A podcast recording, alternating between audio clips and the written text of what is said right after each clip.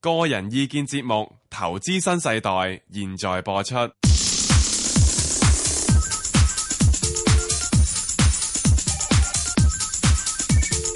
石鏡泉鄺民彬與你進入投資新世代。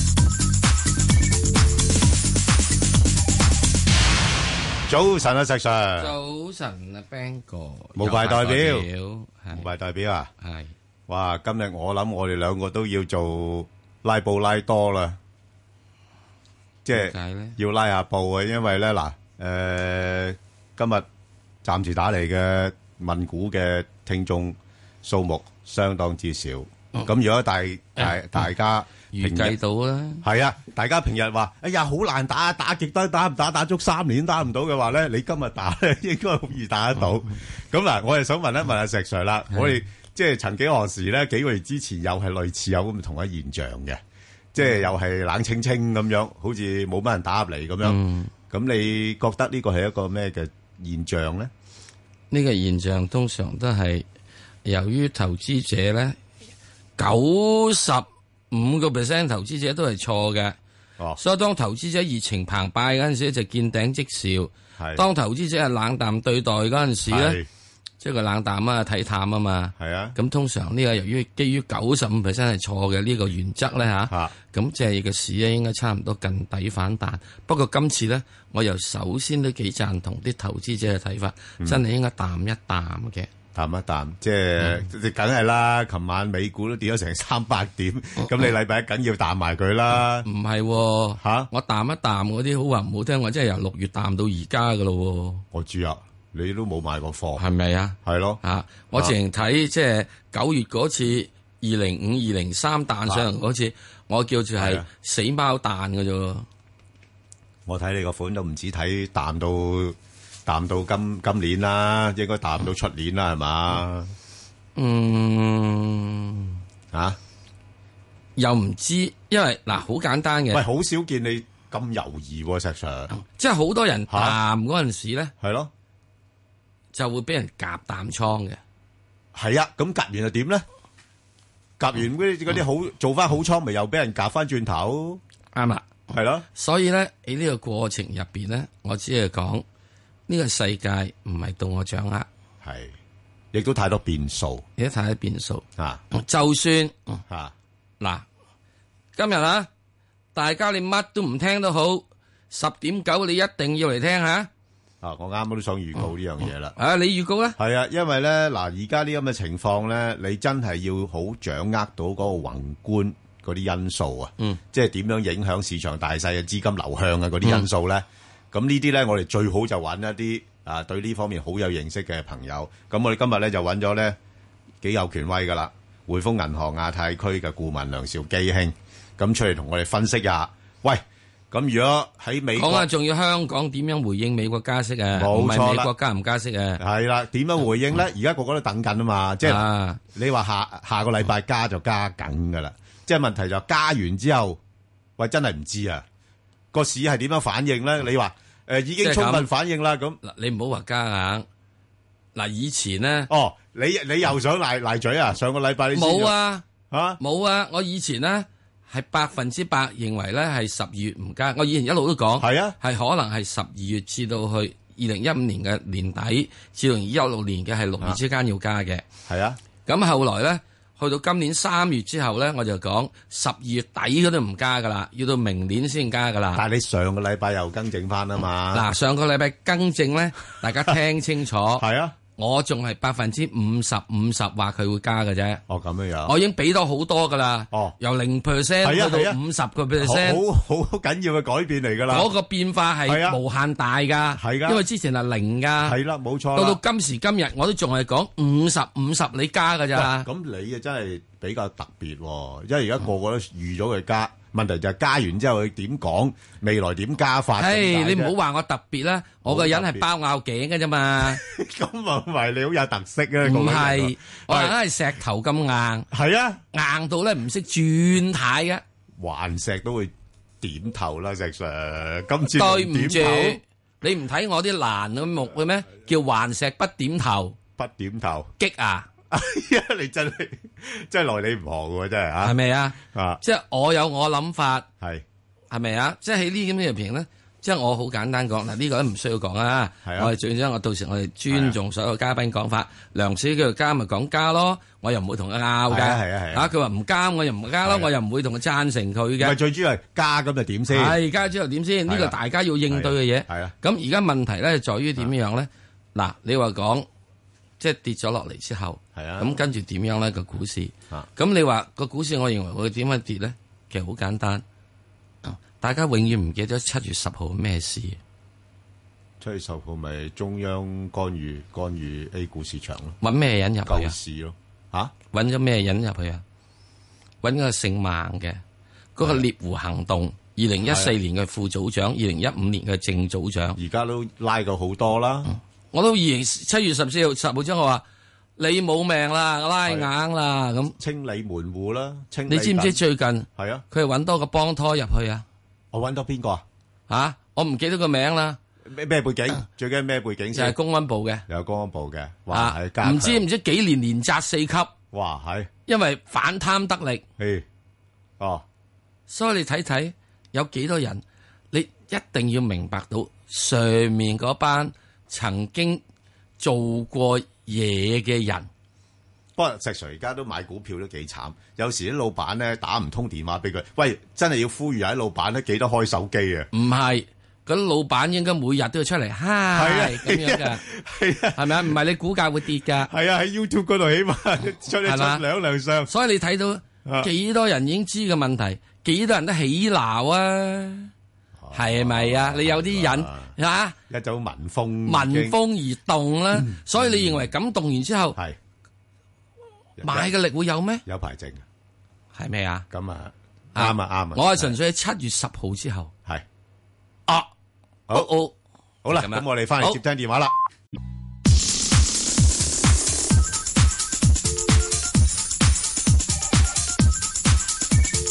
石鏡泉邝文斌與你進入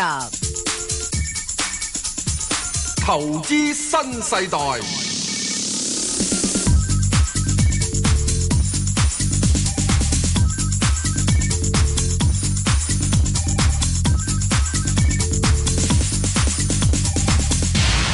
喂，石 Sir 好真係啲聽眾好識得把握機會 喎，係嗱嗱聲多翻晒啲電話咯，啊呢個咧即係咁樣樣嗱，我講明啊。係今次咧，你一聽我講都好咧，我唔會話因為人打少咗電話嚟咧，我就會講個價位好嘅俾你上去噶，係係啊，冇噶，咁唔好就唔好噶啦，點會夾唔好就唔好噶啦。睇睇睇好反唔應好啊嚟做調調價啊！位即係唔好嘅以啫為啊！咁即使即係而家咧，即係人少打嚟啦，就即使係以前嘅嗱，記住呢個歷史係歷史嘅嘢咧係可以錯嘅，嗯歷史不會簡單重複，係千祈唔好相信歷史簡單重複。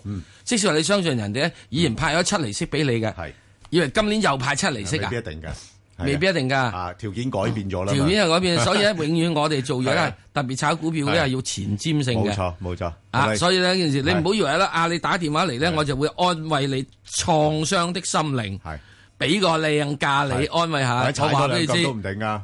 絕對冇咁事，好依書直說，依圖直言。好，我哋聽電話先，好，蘇小姐，系早晨啊，兩位主持，早晨，係係蘇小姐，係嗯，诶，誒我可以問五個個嗬係啊，係請問啦，問係五個係啊，第诶第一個咧就係二八二係啊，二，诶十七個半入嘅，好啊。我想問啊，咁咧就二六二八廿七個三入嘅，咁啊一七五四個一入，一一八六十一個九，咁啊七零零咧诶沽咗嘅，想幾線诶幾多錢入翻？唔該，哦，好啊，嗱，咁啊，石 Sir 咧，你答佢頭嗰三隻先啦，好，啊，二八二二十係啦，七個幾日，係啦，即一係撈個半啊，我唔理你啦，早期噶啦，應該都我唔係，理你啦。係係啊係啊，總之 no way，你有排你都見唔翻啊！係明可唔可以溝年啦，貨啊？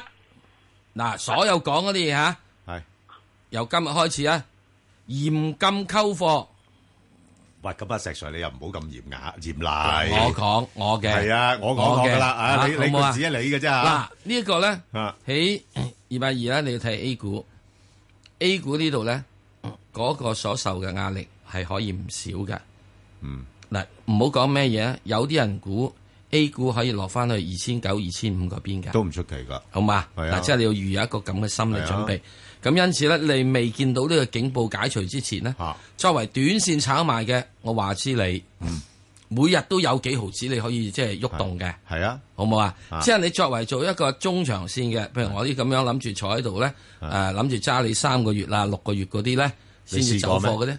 我試過，係咩哦我試過啊，不過呢個最近而家唔得啊嘛，係咯所以 你好我咪即係冇咁時間做係咯啊。如果我要揸短線，我就揸期權嘅啫，哦，即即係係期權咧就可以喺一個鐘頭之內做係完咯，㗎啦衍生工具啊，衍生工具好嘛？好咁你認為咧衍生工具好好風險大？係係啊，你揸把刀都風險大㗎啦，你切嚿牛肉定切你嘅手指啫嘛。係 係咪啊？啊咁所以真係你要睇到，你揸把刀嘅時候，你更加望望望望小心望得緊，係啦。更加小心你揸唔好個慳不親求人嘅咧，係啊係咁喺度亂咁捽，啊剁到係剁魚咗都唔出奇。 冇問題㗎。揸個不求人就係咪啊？係啊亂咁捽都得嘅。係啊揸把刀咧，你就望清楚，你就要嗱，即係呢個好咁。所以第一件事，你如果你要我講嘅話，一佢現在開始咧就係跌穿咗係誒呢個係誒十三蚊到呢個位咧，嗯我估計佢係會朝住去十一蚊呢啲位進發嘅，嗯好冇？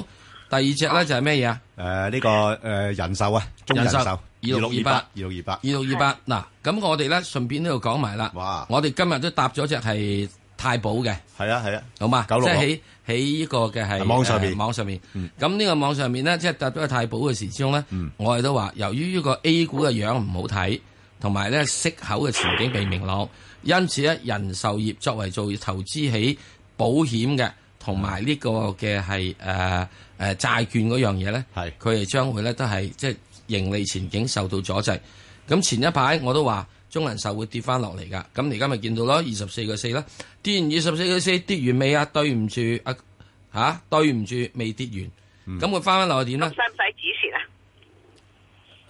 你廿廿七個嗯三，廿七個三啊嘛，你而家指示咧又真係好痛苦。如果你係即係廿五蚊咧，我就叫你止咗蝕噶啦。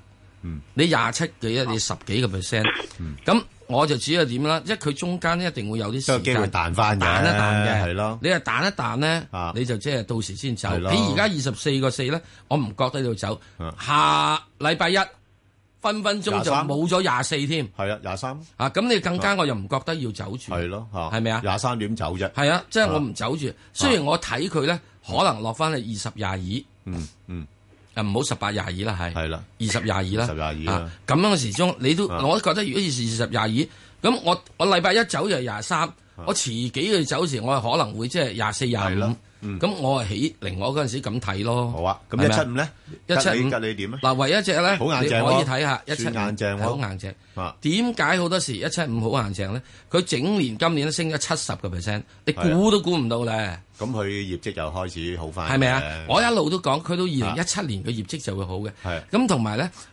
中國政府咧要刺激經濟係不離兩樣嘅行業，佢要搞汽車一咯，個係汽車，內因房啊為嘛佢啊帶動到係係啊誒誒五十幾個行業，係啊誒三十幾個行業。係啊，另外一個就建屋，樓咯，有建就帶動到五十幾個行業。建材玻璃嗰啲全部都係要，所以到時阿爺咧一定會點啊？係你唔好俾我睇死噶啦啊！到到明年三月咧，佢又講誒小汽車又下鄉。誒已經全啦呢排，傳啦係啊，，到時咧咪你要成政策先得嘛。係啊係啊，咁哇，你有啲人幾時炒佢上去開始，好早人哋做文件就已經咩㗎不過嘛？阿石 Sir 又要留意咯噃，即係佢同幾年前嗰個下鄉嘅情況，而家基數大咗好多咯噃。嗱，無論點都個好，效應始應該冇咁終咧強啊始終係會有啲啲嘢刺激嘅。係啊，咁同埋呢點解會小汽車下鄉會益吉利咧？佢係益小排放汽車，嗯佢最多啦嘛一點六。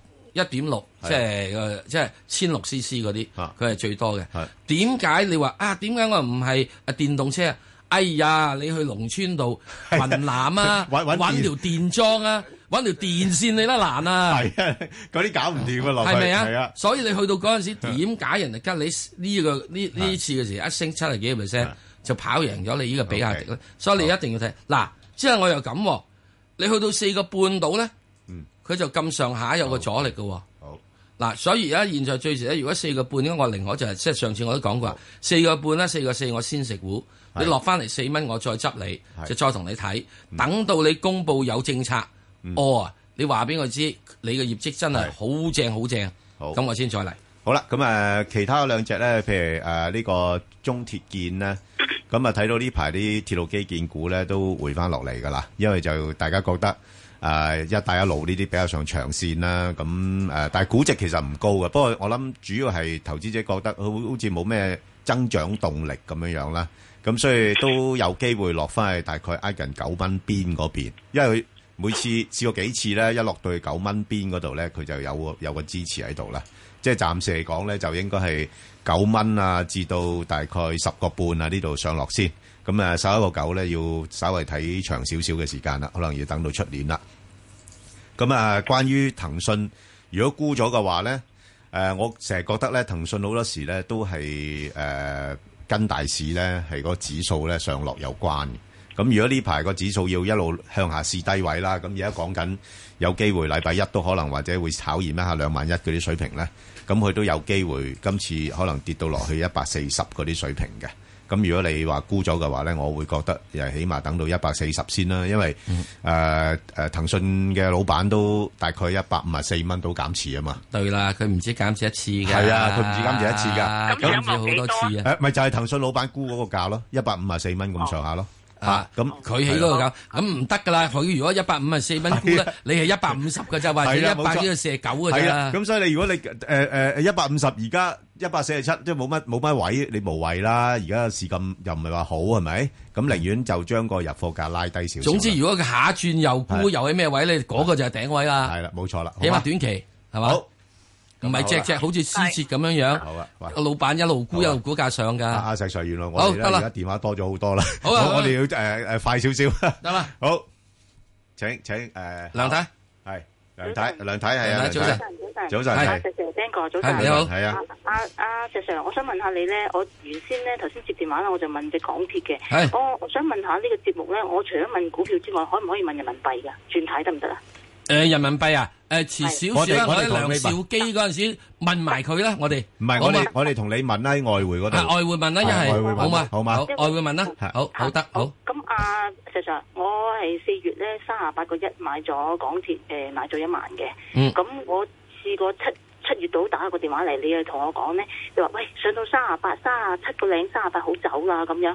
咁我想問下，而家我啲貨仲喺度，咁佢又派特別息，咁我點樣策略對佢咧？咁我啲錢又唔等用嘅，可唔可以即係收埋佢特別股息啊？定係哎呀都冇眼睇啦，誒、算數啦咁咁點樣啊咧？而家啲港特鐵別股息佢幾時派啊？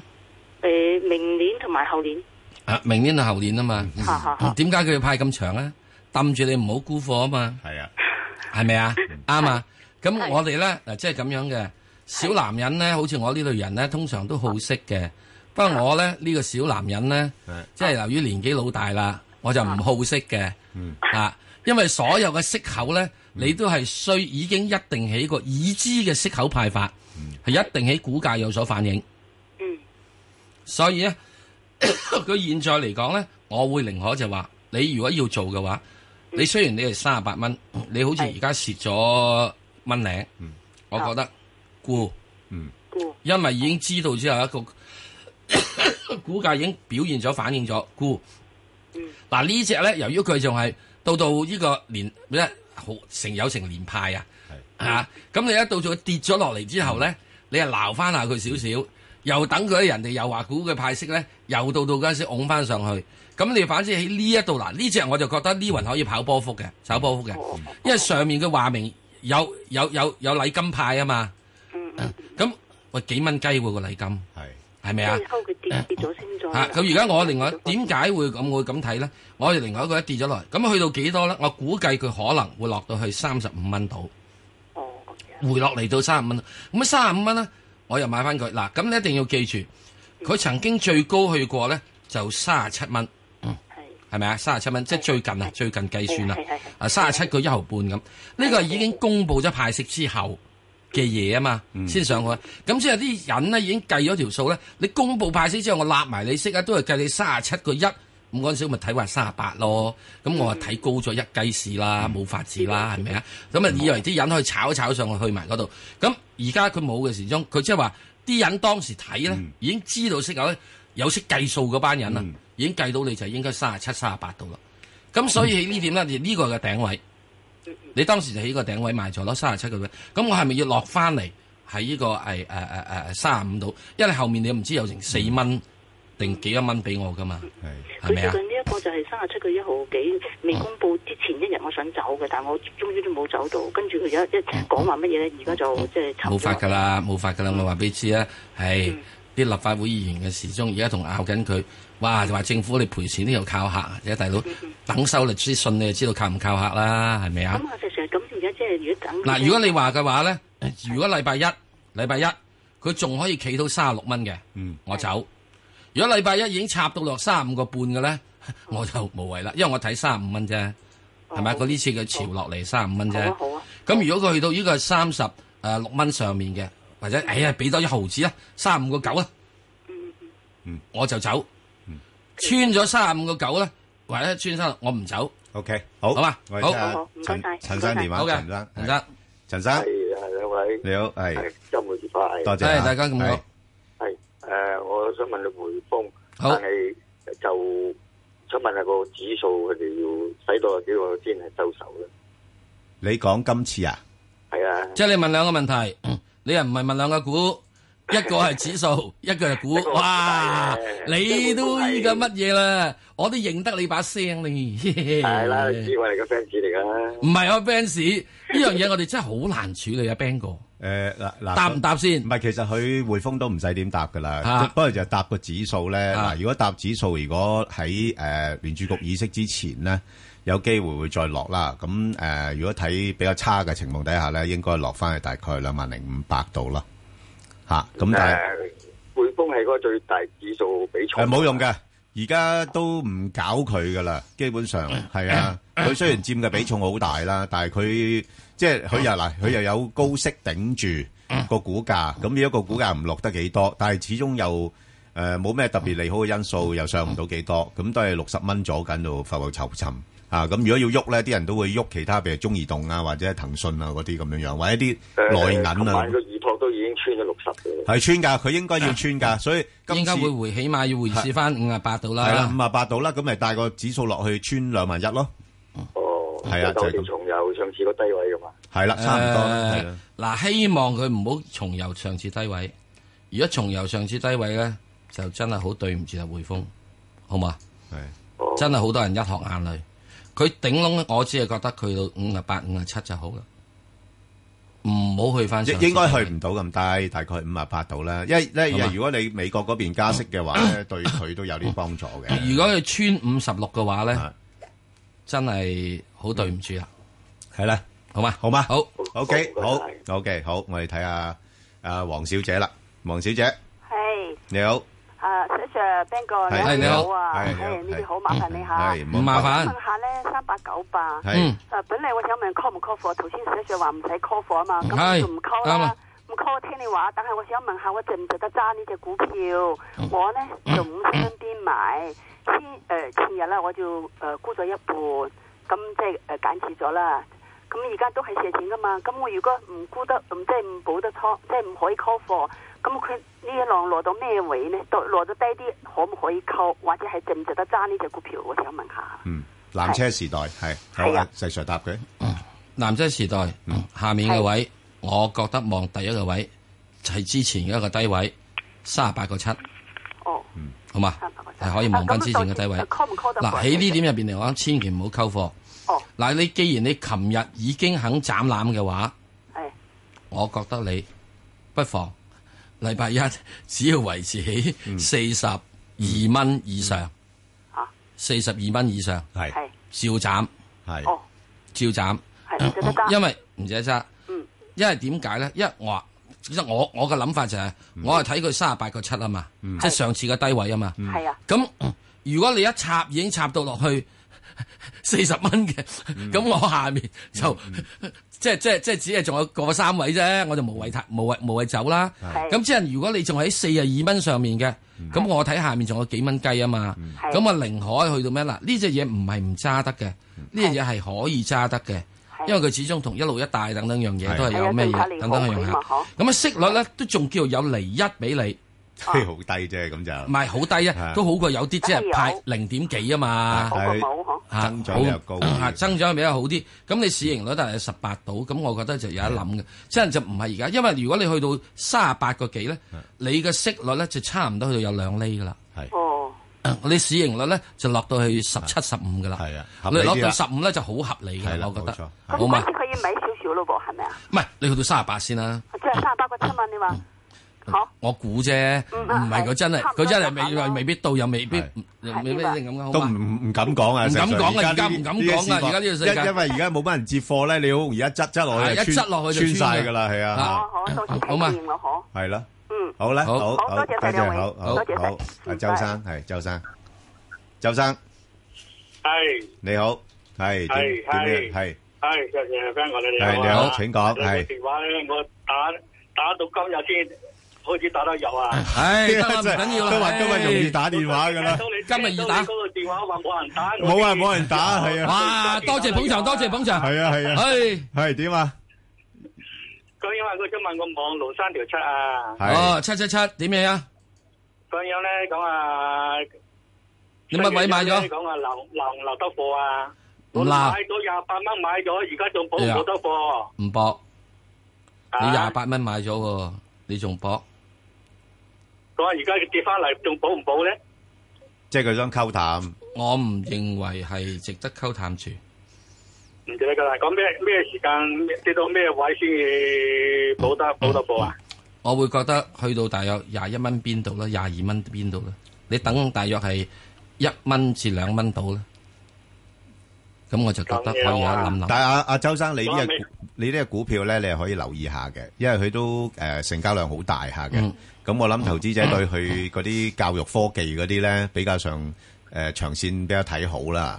咁同埋加上公司手持都大量現金嘅，咁嗯。所以你係可以留意下。咁不-啊不過問題話，咩嘅價位呢？咁因為你而家已經持貨啦嘛。已經有啦嘛，你持貨，你唔需要咁急，係啊。係啦，唔需要咁急。因為呢-呢家呢排呢，真係呢頭買，呢頭跌嘅，嚇。嗱呢只嘢咧，如果唔係琴晚美股即係啊嗯誒夜期跌咁多，嗱呢只係同期指冇關係嘅喎。冇噶，系啊，啊，咁呢只嘢咧分分鐘咧，你估唔到咧，佢禮拜一咧，嗱你唔好話咩嘢，佢真正可能會夾翻上廿四蚊嘅。系啊，嗱點解咩？如果我做我做我做莊啊啊，我即係定起整體大市跌，咁啊夾你幾毫子咯，已經係打入十大升幅榜噶啦已經係嘛，強勢股咯強勢啊嘛，係啊哇你仲唔買喎，我？多人瞄幾眼㗎瞄會幾眼之後你買哇我，我就好再嘢捉俾你咯即。係抗跌能力高喎，咁係嘛？樣係啊，嗱嗱，即係啊嗯係因為點解咧？如果唔係咁呢啲咧，喂，我我撩你，我我淨係撩你一毫子 上去，呢啲唔難嘅，你料一毫子就係係咪啊？係啊我撩一毫子，我已經係十大成福係啊啦，成大升升係幅啊咯，可以好有地位㗎啦，啊！所以你要睇到咧，當佢咁大成交，其實就後面有一班人嗯喺度炒緊係啊，冇錯。好咁嘛誒，但係暫時嚟講咧，都有好多莊家都冚旗住㗎啦，啊！係嘛？咁嘅時勢冇人敢我唔亂出嚟。知啊，我唔知個哦莊家會想做乜啊！如果我係有實力嘅，係啊而我真係要出貨係嘅啊，我一定喺禮拜一係等你恒指跌三百點嘅話，我就撩高一毫子。啊係係逆市上升，逆市上升，前哇現強勢，哇，好過賣廣告，係啊，賣係廣告咁多張報紙好啦要賣廣告都希仲要希幾廿萬，希望佢係咁做啦， 係咪啊咁啲人輸少啲咯可以。係啦，咁咧就係好佢咧變咗禮拜一可能會一跌少少，撩咗上嚟咧，之後咧哦我唔覺得呢樣嘢嘅。好啊，好嘛，好啊，再聽電話啦，阿張小姐，係早晨啊，你好兩位張小姐好你你好啊，嗯，係早晨啊，兩位早。晨係，係請請講講係我係問六零四嘅。好啊，係好，點啊？而家有有貨未啊？高價未啊？未啊？係啊，即係未有貨啊？有貨，不過依家唔知點，唔誒誒，而家唔好喐住咯，冇喐住。係啊，因為佢誒其實近排咧算跌得少嘅，係係啦，咁即係佢有可能會個市況咁樣樣咧，佢可能會追跌翻都唔定嘅，係啦，我再咁。跌翻。係啦，咁佢有可能落翻去 大概三個一咁上下嗰啲位咯。吓哦，即係而家你見到佢最近都上到去大概三個六度都唔上到啦嘛。咁變咗你而家水位其實唔多啊，而家水位唔多，我唔搏噶啦。係啊，佢由呢個八月咧係兩個三嘅啫，係啊，升到而家咧升咗成蚊雞，即係係升咗百分之冇五十錯㗎，即係有啲人可能仲有利潤喺手嘅話，啊見勢息唔對都冚埋落去啦。 50%㗎係嘛啊咁你一個另一個位最主要睇咧，就佢應該三個二度，三個一度，嗯係啦。呢個就係佢之前一個係啦即係嗰個平台，嚇所以佢會有啲啲機會落啊但翻。但係就始終咧，佢係誒深圳誒市窗口公司啦，咁加上而家有前海嗰邊發展啊，啊又係深港通啊係有深港通啊嗰啲，咁佢佢變咗佢又未必會跌得太多嘅，我估計。不過就嗯暫時嚟講就有機會落翻去大概三個一嗰邊啦。嗯，係啦，咁佢升咧會到咪就係三個三個半咯。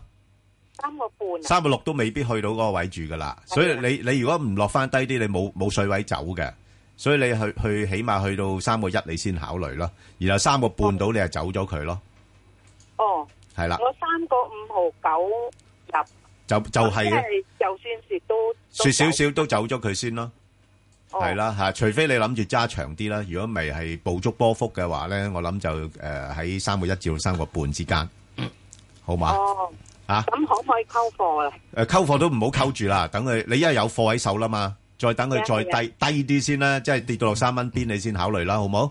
嗯，好啊，係啦，啊好嘛，好，好唔該晒，好六啦位，係好唔咁該啊，好啦，好阿阿黃生，系早晨啊，Ben 哥，早晨黃阿生，石 Sir，係你好，係我想问问啊，一三五九嘅咁就诶，跌得少喎呢排，啊系啊，不过我高位买係咧啊，我三个六噶啦，冇計啊，佢呢排算跌得少噶啦，所以你唔好期望佢诶会有咩反彈住哦。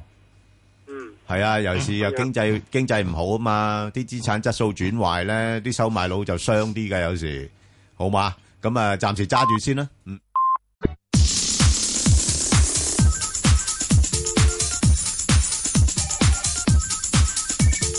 石镜全框文斌与你进入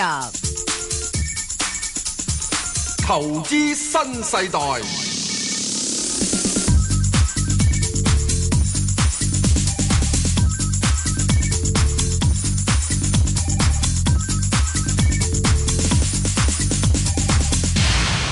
好，阿陳生，係係陳生，係你好，你哦好，係你好，係點樣樣？有咩問題？係想問隻二零二零啊，二零二零啊嘛哦咩，位入誒入啊，係我諗你暫時唔好入住咯係咩？點解啊？呢只都係強勢股嚟喎。喎，我我就係驚佢強強勢就跌市裏邊咧，誒跌到底嘅時間，強勢會跌埋噶嘛。咁你咪等佢再跌多啲咁多先考慮咯。因為我我我睇佢嗱，而家佢估值都仲係好高下嘅，係啦。咁即係市盈率都廿幾倍啊嘛。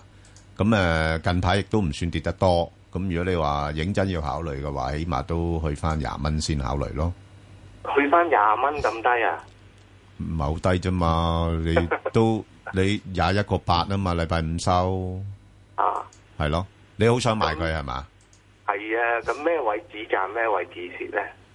咩位止賺啊？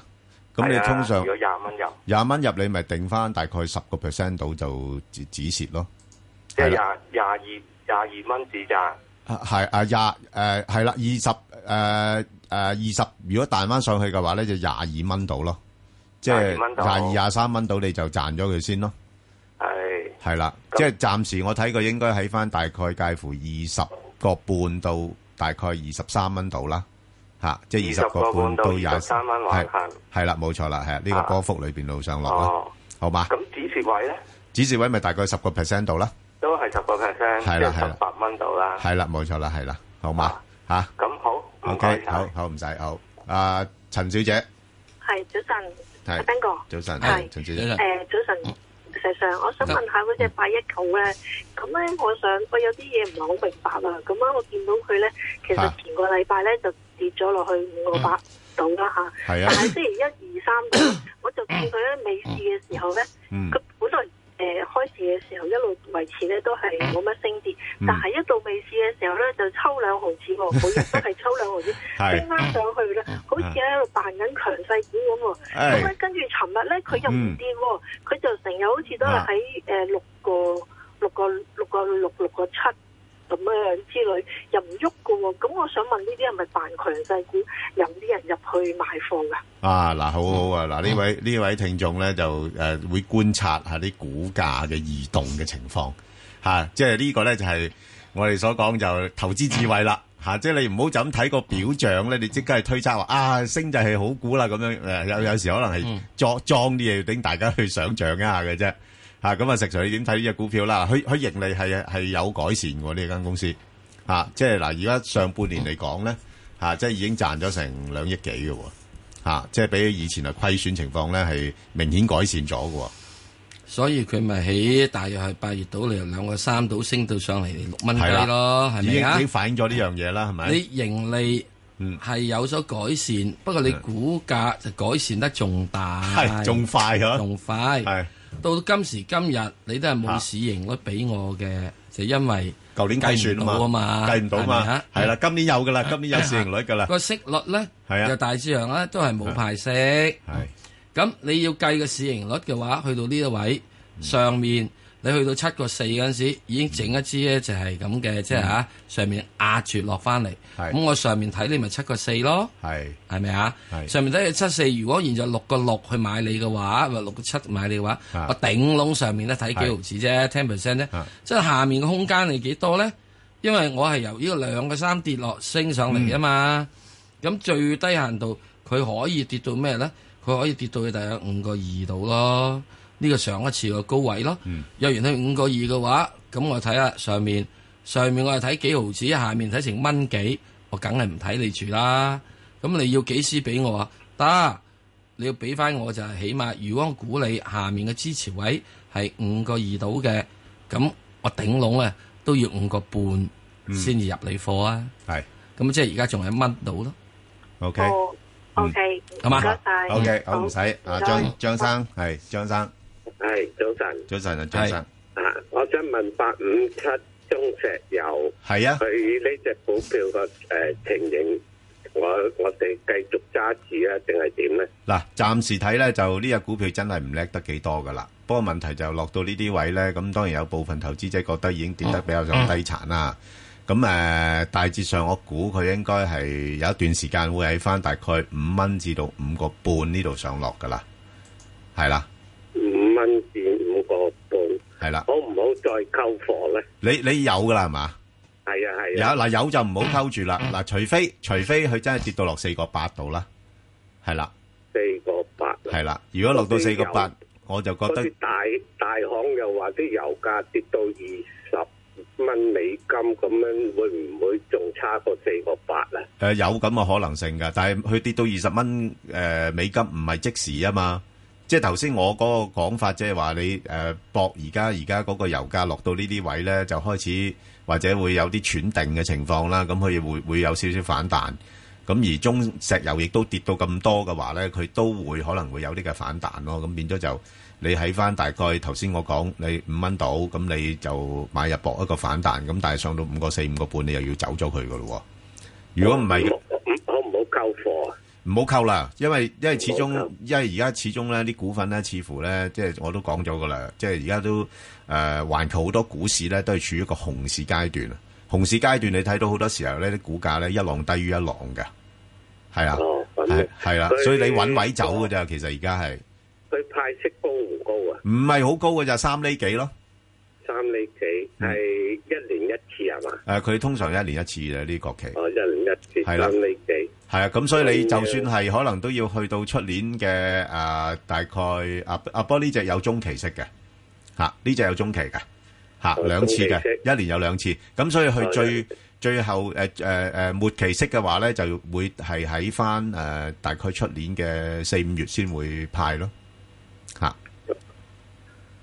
誒，佢賣咗嗰個資產對有冇影響啊？嗯，暫時都唔會有太大影響住噶啦。嗰啲資產重組嘅嘢，大家大家睇到呢啲資產重組嘅嘢，都要長線少少先見到嗰個效益咯。你見到近期有啲國企誒呃嘅、消息，我見佢早早一輪佢賣資產個價位去到又升翻上去，以為佢有重組啊嗰啲支持佢。嗱嗱嗱，呢、個就係正正係呢個問題啦，就係話誒，大家以為佢會誒、呃因為重組而誒、呃有改善啊嘛。咁但係問題而家整體嗰個盈利嘅情況受到誒、呃外圍嘅環境影響咧，佢唔會咁快有所改善噶嘛。咁所以嗰啲消息就好短暫咯。咁所以你你反而見到咧，好多時係因為呢啲消息咧，個股價一上咗去咧，就啲人咧會借勢沽貨添。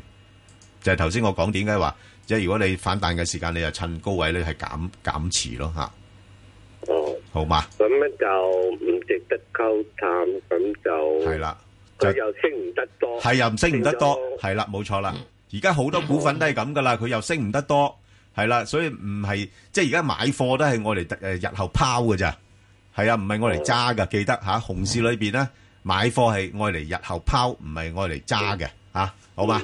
好，啊多謝你先，好，好，唔該你，多謝，好好，拜拜，阿何生，誒早晨，Bang 哥，早晨石 Sir，係誒三百八一樣嗱，市場傳就話會跌到一七零，係究竟有幾堅呢？係睇圖表就話係俾人洗倉咧。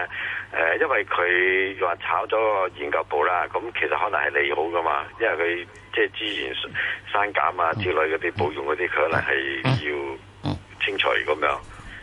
研研究部 佔佔佢哋嗰個卅幾人個收入好少嘅部分嘅啫喎，唔係三十幾人嗯嚇減咗即係嘅成本好成嘅本佔嗯嘅卅幾成人本好少部分啫喎。啊咁啊，佢亦都唔係炒咗研係啊有有究啲部，就唔係三員十工四幾個人咧炒晒，有啲員工部分咧轉去去嘛翻轉去其他部門，係咯啊，所以根本可能炒嘅咧唔夠十零個。咁佢而家個價跌穿咗二百蚊啦，咁其實早前二百蚊樓上都係講話有人唱淡到一七零嘅喎，咁其實呢個係圖表啊，即係話係佢本身個經濟即係即係賺錢能力低咗咧，誒咁同埋對呢個中港通係咪已經係冇咗呢個影響力嘅咧？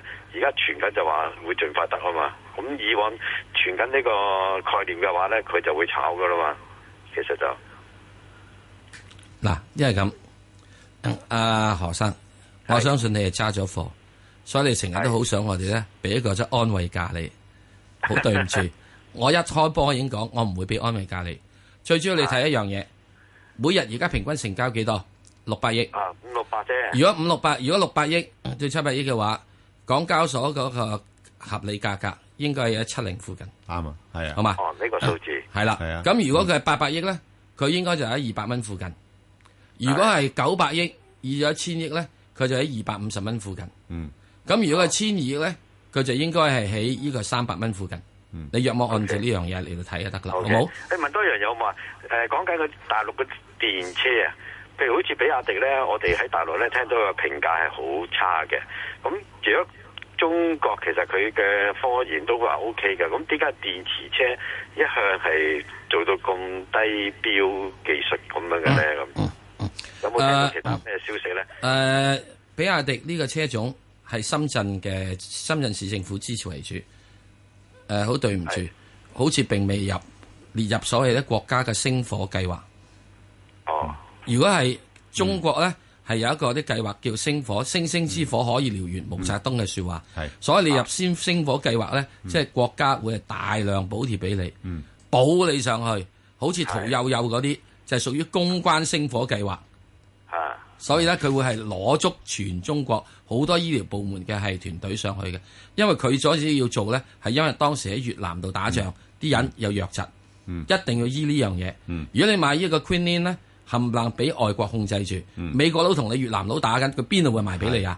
嗯係係所以就要用中國方法去做。所以當時咧，中國係搞全國去搞呢個青蒿素嘅。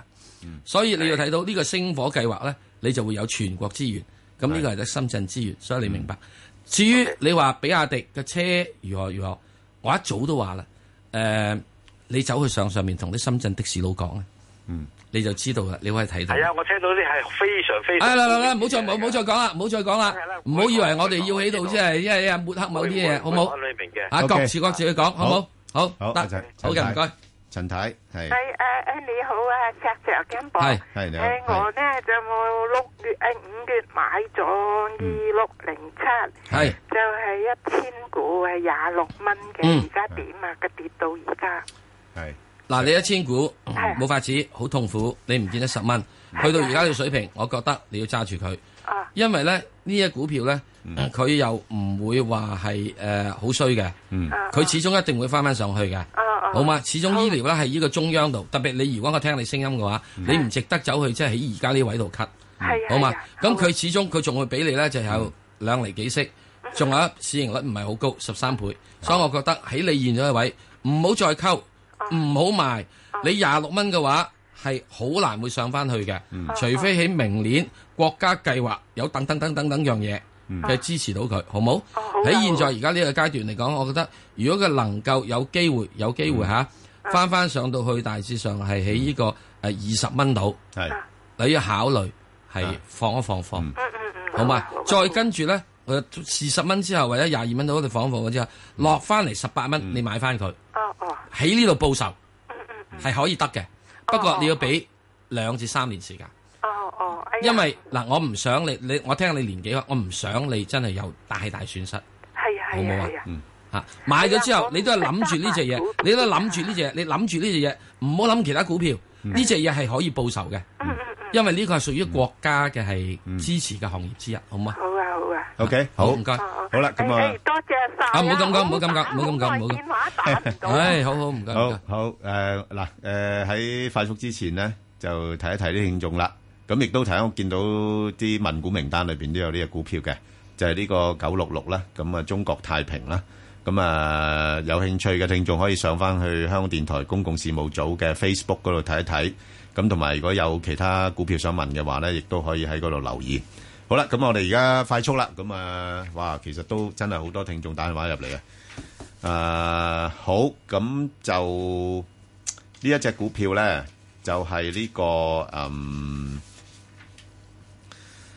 一七六六啊，嗯，中國中車啊，啊呢只、神車啊呢只點啊？石 Sir 而家落到去我下線範圍喎，穿埋啲我我原先估計九個半至十個半啊嘛。咁佢曾經穿過十個半嘅，咁但係就落翻嚟啦。咁而家去到九個半樓下啦。咁呢啲位諗唔諗得過咧？諗係又唔諗，諗，嗯，冇諗，因為點解咧？好簡單，係誒，即係所有呢啲嘢咧，都話呢啲股票咧，我係去到二零一六年啊九月度開始睇佢。嗯，因為佢開始會要喺外邊咧，係啊，有啲嘢要做啊，乜性啊咁係啊樣，會有一帶一路真係係啦，衝咗真係出去啦衝咗出嚟，你真係要衝咗出去 先，真係衝咗出嚟，你唔好話衝咗去你啊唔好話出去。啊嗱，你你而家你講香港嗰條高鐵，而家啲人我斬你，係係係咪啊？嗯咁你咪變咗一條高鐵咧，就去到呢個龍華咁啊，翻轉頭啦，係係咪啊？咁所以你喺呢個階段嘅時，你咪嗯要知道個問題咯，係咪啊？所以喺呢點入邊嚟講咧，係會要留心嘅。好誒，暫時嚟講，我唔會再睇住咯。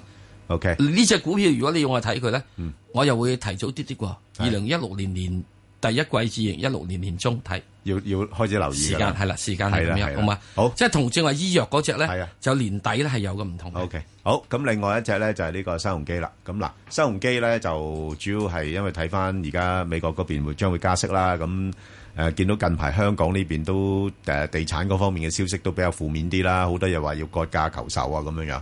咁啊，但係我哋覺得暫時嚟講，如果你以佢嘅資產淨值啊各方面計算啊咁樣，同埋誒而家個息率啦嚇、都有三厘幾嘅話咧，咁如果落到去，因為佢始終佢都有好多誒、呃收租物業噶嘛，嗯啊，咁即係除咗誒呃 賣賣樓之外咧，仲有啲嗯幾穩定嘅收租物業嘅。咁所以如果落到去大概九十蚊度咧，我又覺得可以諗一諗嚇。咁但係暫時嚟講唔會升得多噶啦，嗯嚇，即係一去到一百蚊咧就行人止步噶啦。嗱，你去到九個蚊咧，就當佢中移動炒啦。係啊，冇錯啦，就係咁九十啦九啊五啦。係啦，冇錯啊。嗱呢啲咧，我又覺得咧，炒波幅咧揾呢啲係咧啦就可以嘅，穩陣嘅。係啊，穩陣嘅。如果唔啱就收息。啊！係你千祈唔好揾啲咩係誒六十一啊、一六零啊，我唔知係咩股票啊，我係咁噏嘅啫，將個十六砌砌嚟出去係啊啊，係啊係啊誒誒一六零啊、一六零零零零零零啊嗰啲唔好揾嗰啲搞。 OK，好。咁另外一隻咧就係石 Sir 誒，就係呢個中國遠洋啊，一九一九啊，啱啱都公布咗啲消息噶啦嚇，就應該好快會復牌噶啦嚇，啊嗯即係嗰啲重組嘅嘢咧都大致上落實咗。咁你點樣睇啊？呢類咁嘅重組其實對嗯公司個前景有冇幫助咧？